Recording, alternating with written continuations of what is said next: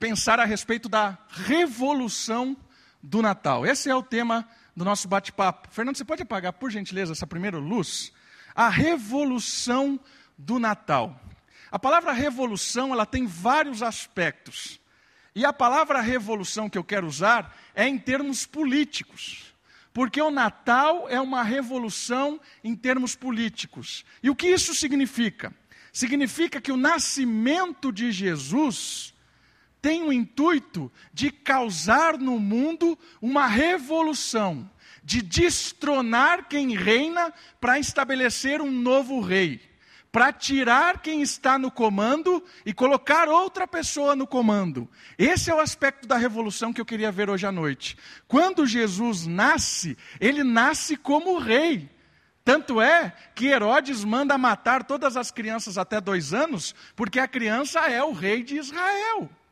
E Herodes ficou assim: peraí, se ele é o rei de Israel, ele vai tomar a minha, a minha coroa. E ele manda matar todas as crianças até dois anos. Porque a proposta da revolução do Natal, ela traz um novo reino, que nós já vivemos ele, mas é um reino que ainda culminará no retorno de Cristo. E eu queria olhar hoje com os irmãos a respeito da revolução do Natal cantado por Maria. Maria faz um dos cânticos mais maravilhosos de celebra celebração ao nascimento do menino Jesus. E esse texto está em Lucas, capítulo 1, do 46 ao 55. E eu gostaria de ver com os irmãos esta noite a revolução do Natal cantado por Maria. Evangelho de Lucas, capítulo 1, do verso 46 até o verso 55.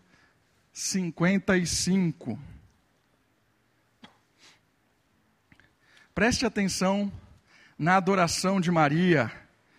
Maria louvando ao Salvador, e depois nós vamos tirar algumas verdades a respeito da revolução do Natal. Diz assim a palavra de Deus a partir do versículo 46 de Lucas 1. Então disse Maria: A minha alma engrandece ao Senhor, o meu espírito se alegrou em Deus, meu Salvador porque contemplou na humildade da sua serva. Pois desde agora todas as gerações me considerarão, considerarão bem-aventurada, porque o poderoso me faz grandes coisas, me fez grandes coisas. Santo é o seu nome. A sua misericórdia vai de geração em geração sobre os que o temem. Agiu com o seu braço valorosamente, dispersou os que no coração alimentavam pensamentos soberbos derrubou do seu trono os poderosos e exaltou os humildes. Encheu de bens os famintos e despediu vazios os pobres, os, os ricos. Amparou a Israel, seu servo, a fim de lembrar-se da sua misericórdia, a favor de Abraão e de sua descendência para sempre, como prometera aos nossos pais. Maria permaneceu cerca de três meses com Isabel e voltou para casa. O cântico se divide em duas partes basicamente. A primeira parte, Maria celebra a sua, a sua oportunidade de gerar no ventre o Salvador. Maria louva ao Senhor pelo privilégio de ser um instrumento de Deus que vai trazer o Salvador ao mundo. E a segunda parte, que é o que nós vamos destacar hoje à noite, é a parte que ela fala a, a respeito do que esse Salvador traz ao mundo. E é tão interessante essa parte, essa segunda parte, que começa a partir do versículo 51, que ela, ele, ela usa quatro verbos. Quatro verbos em cada um dos versos. E os verbos estão no passado. Isso é interessante de pensar, isso dá uma discussão teológica bem profunda. Porque ela está falando que esse menino já fez, mas ao mesmo tempo que ele fará. Então, essa é uma é um, é um, estilo de usar a língua grega, né, chamado auristo, que é o verbo aqui, o, o Novo Testamento está escrito em grego, que parece que ela está dizendo o seguinte: é passado porque é tão certo o que ele vai fazer no futuro, que já consideramos isso como feito. Entende? Ela usa o verbo no passado não porque já foi feito, mas porque é tão certo aquilo que vai acontecer, que ela usa o tempo no passado na expectativa de que isso não vai falhar. Aquilo que Deus prometeu que vai fazer por meio do Salvador é tão incontestável que a palavra, o verbo usado por ela é no passado. É algo já concreto. E são quatro verbos que eu queria falar a respeito nessa noite da revolução do Natal. E o primeiro deles está aí no verso 51 e aparece logo de cara, em, em letras garrafais ali no Data Show. Agiu Deus, por intermédio de Jesus, o menino Deus, agiu. Primeiro aspecto que eu quero destacar nesse versículo 51 é a revolução moral que o menino causou. Olha só o que diz o versículo 51, preste atenção. Agiu com o seu braço valorosamente, dispersou os que no coração alimentavam pensamentos soberbos. Com o seu braço poderoso, Deus agiu na história contra os soberbos contra aqueles que achavam que Deus era completamente dis, dispensável da história. Há uma revolução moral aqui. Por quê? Porque o Salvador veio revelar ao mundo que o homem precisa desesperadamente acertar as suas contas com Deus. Mas o soberbo acha que não. O soberbo acha que ele não tem culpa diante de Deus. O soberbo acha que ele não tem responsabilidade diante de Deus. O soberbo é aquele que diz que vai pagar a sua própria conta no dia do juízo. Mas o texto bíblico diz que Deus agiu de uma forma poderosa para dispersar os soberbos. Olha que interessante algumas coisas que eu quero destacar sobre o reino que vem na pessoa de Jesus. Ao nascimento do reino de Deus. O reino de Cristo, quando Jesus chega, o reino chega. E o reino afasta o reino das trevas. E a primeira coisa que eu quero destacar nesse versículo 51, olha lá, está no Data Show. No reino do menino Deus, no reino novo trazido por Jesus, o maior é o humilde, aquele que serve, e não o arrogante, aquele que se acha superior e autossuficiente. Queridos, isso aqui é uma revolução moral. No reino novo, na nova esfera de administração das coisas, o menino trouxe uma dinâmica diferente. O maior não é o arrogante, o poderoso, o maior é o que serve. O maior não é aquele que acha que pode todas as coisas, que manda e desmanda nesse mundo. O maior é aquele que está disposto a lavar os pés das pessoas. Isso é uma revolução. Irmão, se a gente não bater nessa tecla todos os dias, a gente chega nessa encenação aqui. A encenação de que Jesus pouco importa, o que interessa é, é o que eu quero fazer para o Senhor Jesus. É o que eu quero fazer para o Senhor. Nós temos cada vez mais igrejas cheias de pessoas soberbas e arrogantes. Pessoas que acham que fazem e desfazem do jeito que elas querem. A revolução do Natal trouxe a surpreendente notícia de que o maior no reino do menino Deus é quem serve. É aquele que está disposto a servir. Não se esqueça disso. O maior no reino do menino Deus é quem serve. Outra questão sobre o Deus agir poderosamente. No reino do menino Deus, o perdoado é o quebrantado, aquele que está doente e precisa de ajuda, não o dono da verdade. Revolução moral. Os poderosos os soberbos, os que não precisam de ajuda, estão dispersados. E por incrível que pareça, Deus resiste ao soberbo e dá graça ao humilde. Aquele que recebe o perdão, irmãos, aquele que encontra a graça de Deus, aquele que encontra o perdão, a restauração, o carinho do Redentor, é aquele que entende que é o mais pecador de todos. É aquele que entende o quão sujo ele é. Aquele que entende que não existe nada de bom em si mesmo. Aquele que vê o seu coração e fala para Deus: Senhor, o meu coração é desesperadamente corrupto. É esse que Deus vai lá e busca. No reino do menino Deus, o perdoado é aquele que se quebranta diante de Deus e não aquele que se justifica do pecado. Queridos, a gente tem uma tendência muito grande de racionalizar e justificar o pecado. desde Adão. Né? Adão disse: A mulher que tu me deste. A mulher disse: A serpente que não sei o que. A serpente não olhou para ninguém, não tinha mais ninguém, então não tinha quem acusar. Mas o homem e a mulher se acusaram. E a gente tenta racionalizar o pecado. A gente tenta dar uma desculpa. Irmão, saiba de uma coisa: enquanto você arrumar desculpa para o pecado, não tem perdão. Escutou isso? Enquanto você arrumar desculpa para o pecado, não tem perdão. Porque Deus perdoa aquele que se quebranta, não o que resiste. A evolução do Natal. Último ponto: Deus agiu poderosamente contra a soberba humana. No reino do menino Deus, o aceito é aquele que se ajoelha diante do Salvador e não aquele que quer estar à sua direita. Tem um diálogo muito interessante entre os próprios discípulos. Eles estão conversando quem é que vai sentar à direita de Deus no reino do, do Pai. E aí Jesus dá uma dura neles porque fala assim para eles: quem é o maior é o que serve. E ele dá uma dura antes dizendo assim: no mundo em que vocês estão vivendo, no mundo em que vocês estão vivendo, quem senta à direita é o poderoso, é o aquele que é o bambambam bam, bam das coisas. Mas o meu reino é diferente. O meu reino não é como esse mundo. O meu reino traz uma revolução moral. O meu reino traz uma, uma revolução na aceitação. Irmãos, Deus é maravilhoso, porque Ele nos aceita como nós estamos.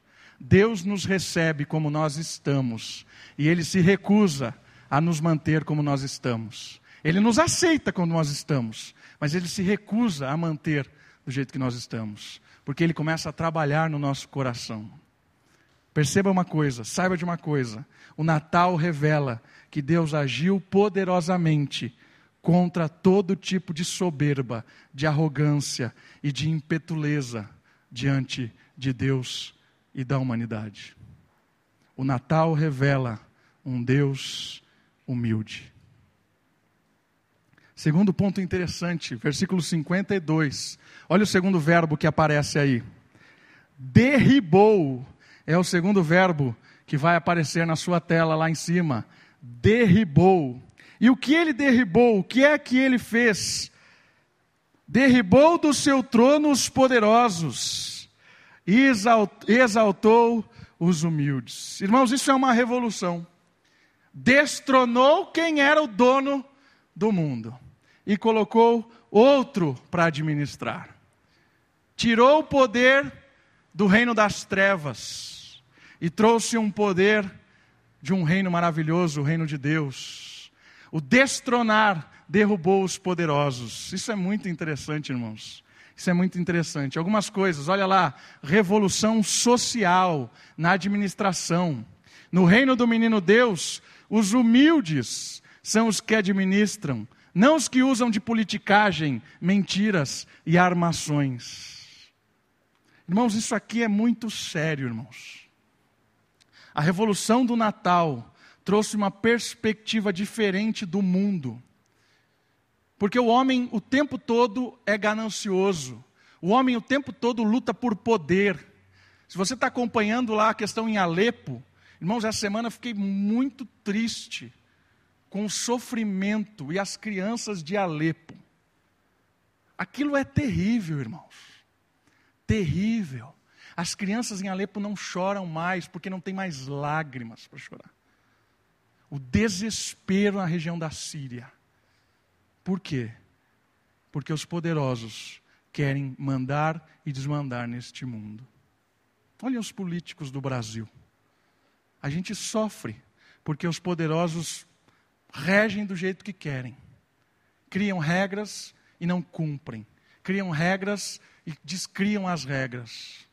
Mas sabe o que Deus está dizendo para nós? Que Ele derribou esses poderosos. A verdade última não está na mão deles. A verdade última não está nas mãos deles, irmãos. E uma coisa muito importante às vezes, esse tipo de filosofia, de politicagem, mentira, armação, esse tipo de coisa vem para dentro da igreja.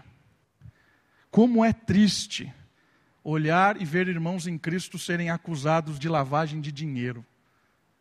Isso, é, isso entristece o meu coração. Eu fico até triste porque alguns irmãos ainda vibram né, na internet. Ah, fulano de tal foi pego. Irmãos, isso é, é triste para o nosso reino. Isso é triste. Pessoas cristãs que deveriam entender a revolução do Natal, onde a, a humildade e a, a, a seriedade é quem deve reger, mas a politicagem, a roubalheira e, e, e o poder fala mais alto. Às vezes a igreja é regida assim. Pessoas políticas o tempo todo querendo influenciar e manipular pessoas. Irmãos, igreja onde há politicagem não entendeu o sentido do Natal. Porque o Natal revela que quem governa e quem administra são os humildes. Sabe de onde vem a palavra humilde? Vem de solo. Humus. Aqui, ó. Sabe o que significa isso? Todo mundo está no mesmo solo. Somos todos iguais. Isso é humildade. Outra coisa interessante: no reino do menino Deus, os mansos são os herdeiros da terra, e não os que por ela sujam as suas vidas e dignidades. Irmãos, Jesus diz isso no, no Sermão do Monte. Ele diz assim: os mansos herdarão a terra. Por mais que haja luta, por mais que haja sangue para tomar o controle do mundo, o Senhor Jesus está dizendo o seguinte: esse mundo é meu, e os mansos é que vão herdar este mundo. No dia em que a mão de Deus poderosa agir, como a gente já viu, quando o, o, o, o derribar dos poderosos acontecer com a mão do Senhor Jesus, nós vamos ver os humildes e os mansos herdando a terra, e não os poderosos. A revolução do Natal mostra uma outra perspectiva da história. A revolução do Natal tira a venda, irmãos. Estava lá, a venda.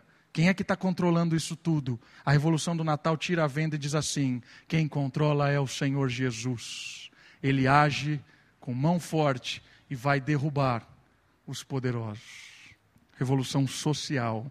E o último ponto importante: no reino do menino Deus, os servos são os que sentarão no trono para governar, porque neste reino a maior autoridade é servir. A maior autoridade no reino é servir.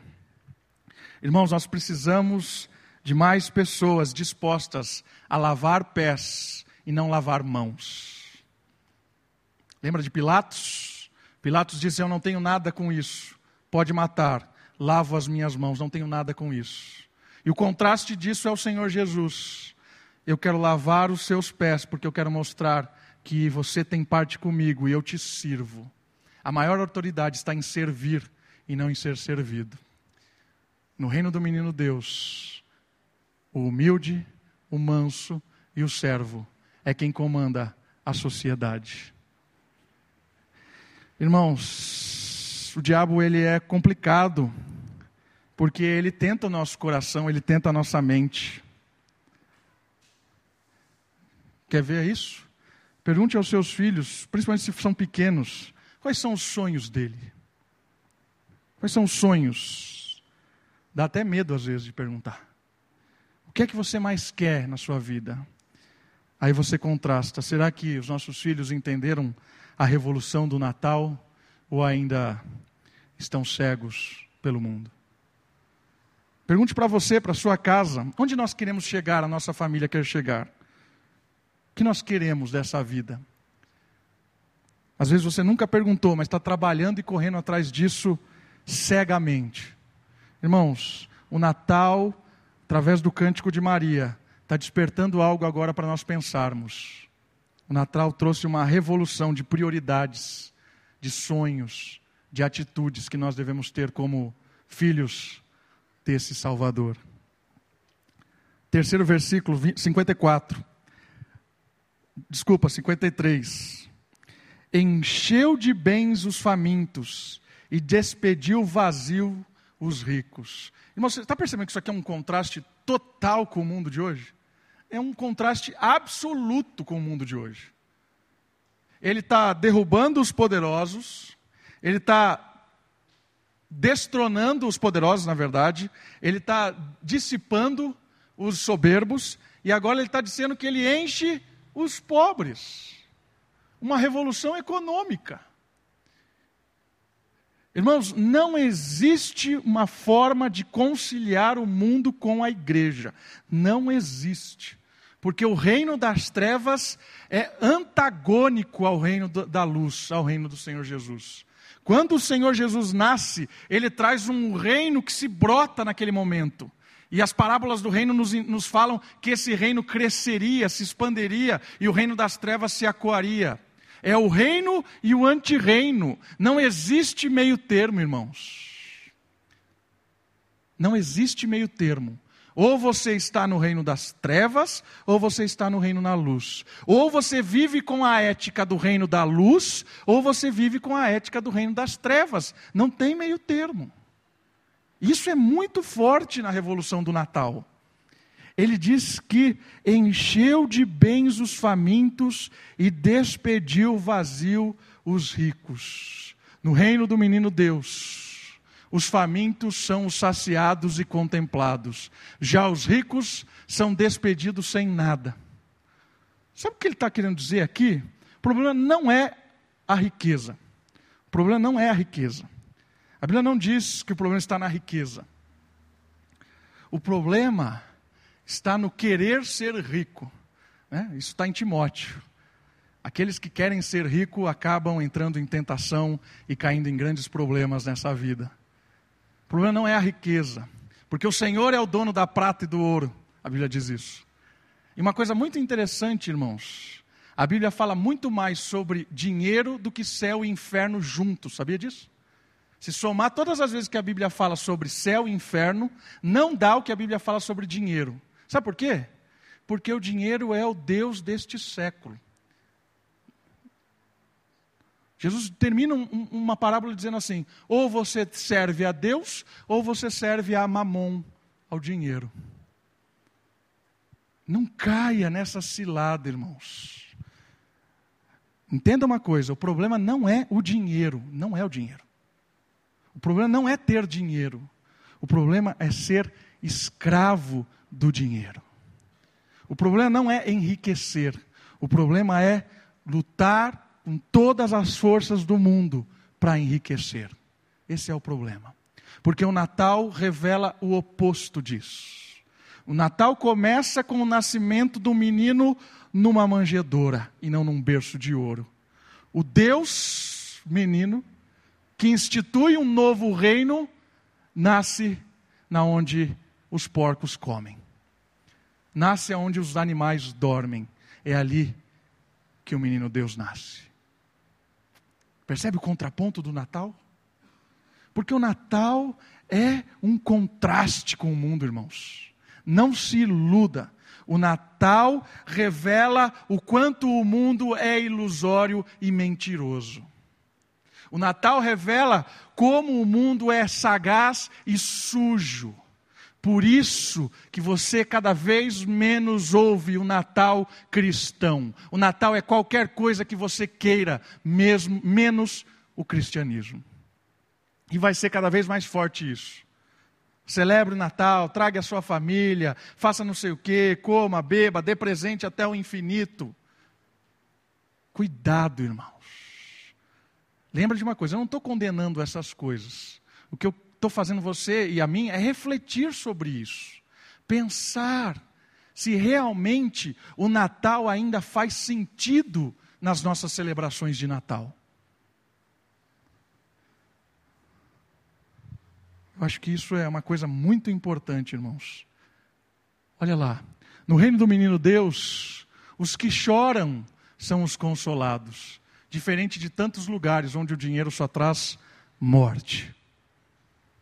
No reino do menino Deus, a humanidade é restaurada, os valores são reconstruídos. Isso aqui é muito importante. Por quê? Porque o Senhor mostra a importância do ser humano. Como assim? Porque Deus se fez humano no Natal.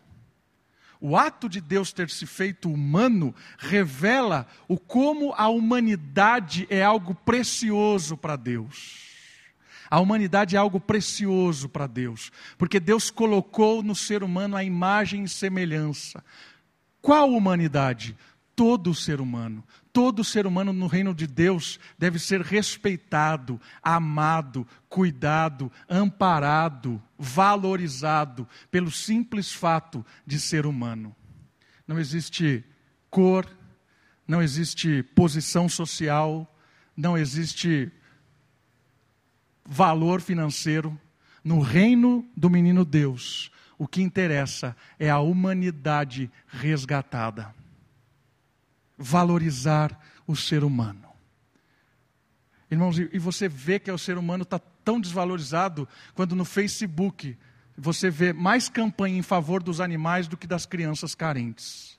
Você vê mais pessoas chorando pelo maltrato dos animais do que pelas pessoas desconsideradas, presas nas drogas ou presas em qualquer outro tipo de coisa marginalizado na sociedade. Isso é tenebroso.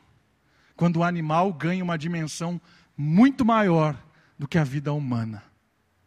Isso é triste. E o Natal revela o oposto disso. O como o ser humano é importante. Irmãos, por que isso está ligado com riqueza? Porque a riqueza nos faz usar pessoas para conquistar coisas.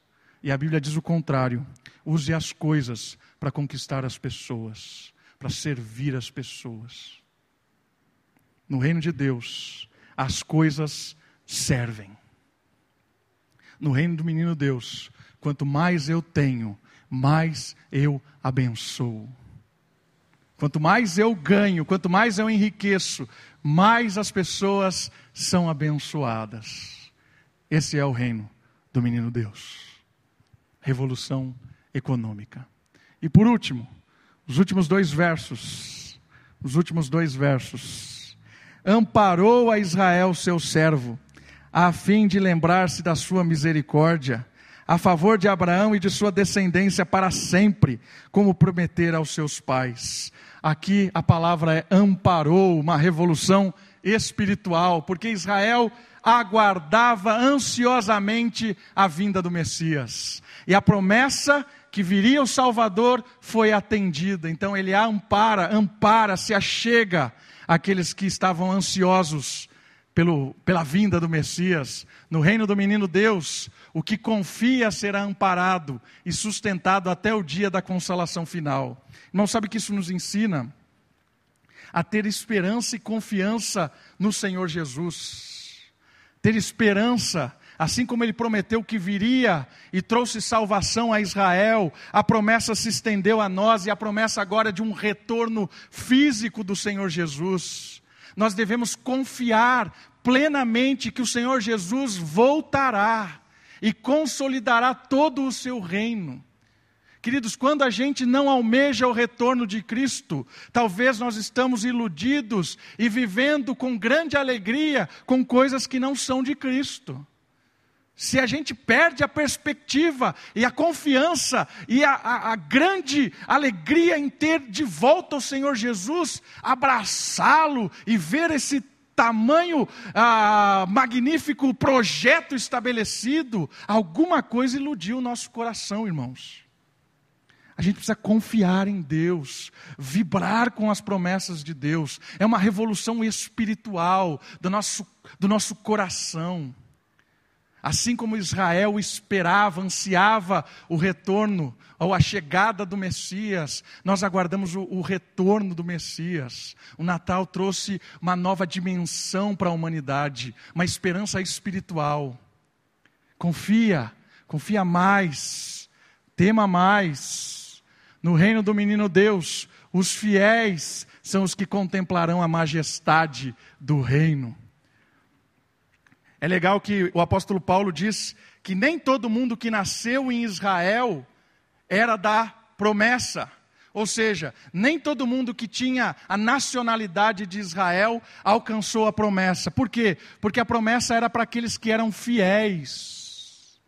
Nem todo mundo que diz Senhor, Senhor que profere palavras em nome de Jesus, que curam em nome de Jesus, são do Senhor Jesus.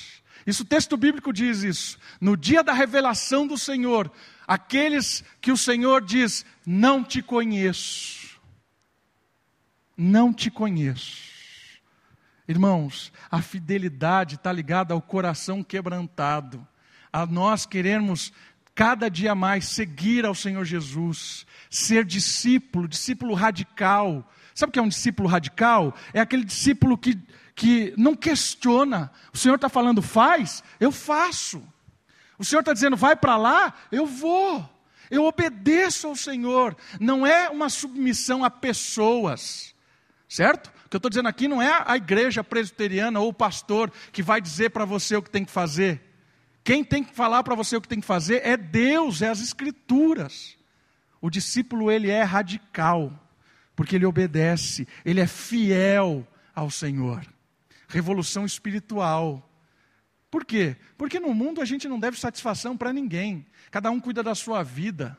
Cada um vive do jeito que quiser. O que interessa é ser feliz. O que interessa é o que eu acho que interessa. Mas no reino do menino Deus, os fiéis ao Senhor, é esses que verão o Senhor face a face. E por último, no reino do menino Deus, os pobres de espírito são os que receberão a doce visita do consolo de Deus. Irmãos, nós precisamos rever os nossos conceitos dia a dia. Nós devemos rever as nossas prioridades dia a dia. Devemos lembrar do Natal como um ato revolucionário de Deus em que ele agiu, derrubou, encheu e ele amparou aqueles que estavam sem esperança. Louve a Deus na sua vida, confie em Deus e viva a essência do Natal todos os dias, de uma forma em que o Senhor seja glorificado e seja anunciado pelas suas atitudes, pelo seu linguajar, pelo seu trato com a família, com o trabalho, pelo seu dia a dia, que o Senhor seja revelado e que o reino do menino Deus seja expandido pelas mãos de cada um aqui. Amém? Vamos orar. Abaixe sua cabeça, feche seus olhos, olhe ao Senhor.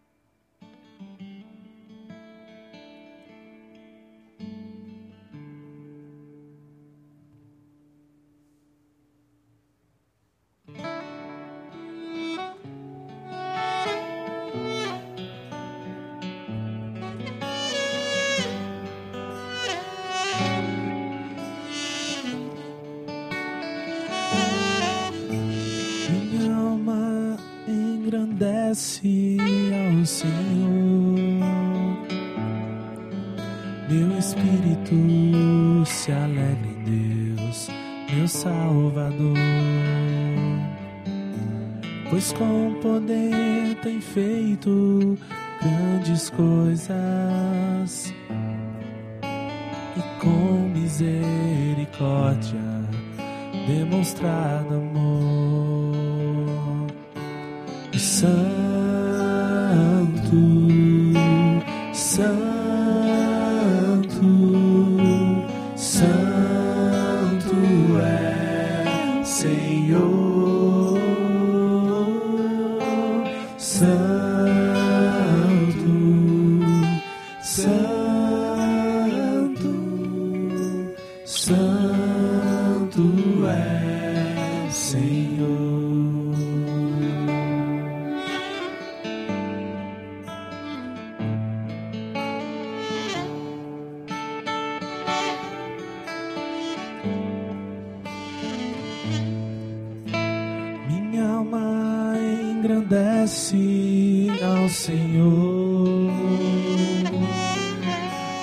espírito se alegra em Deus, meu Salvador.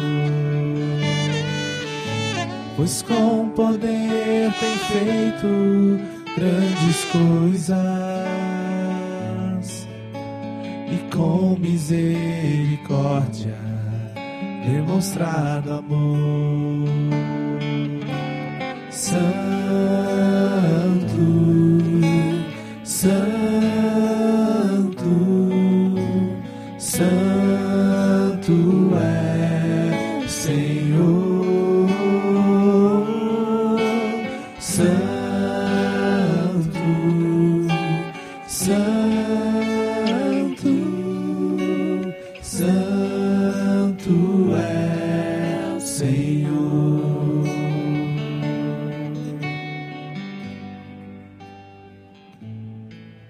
Queridos, nós vamos terminar o nosso culto celebrando a ceia do Senhor, que é um momento especial da comunidade, é um momento de unidade da comunidade.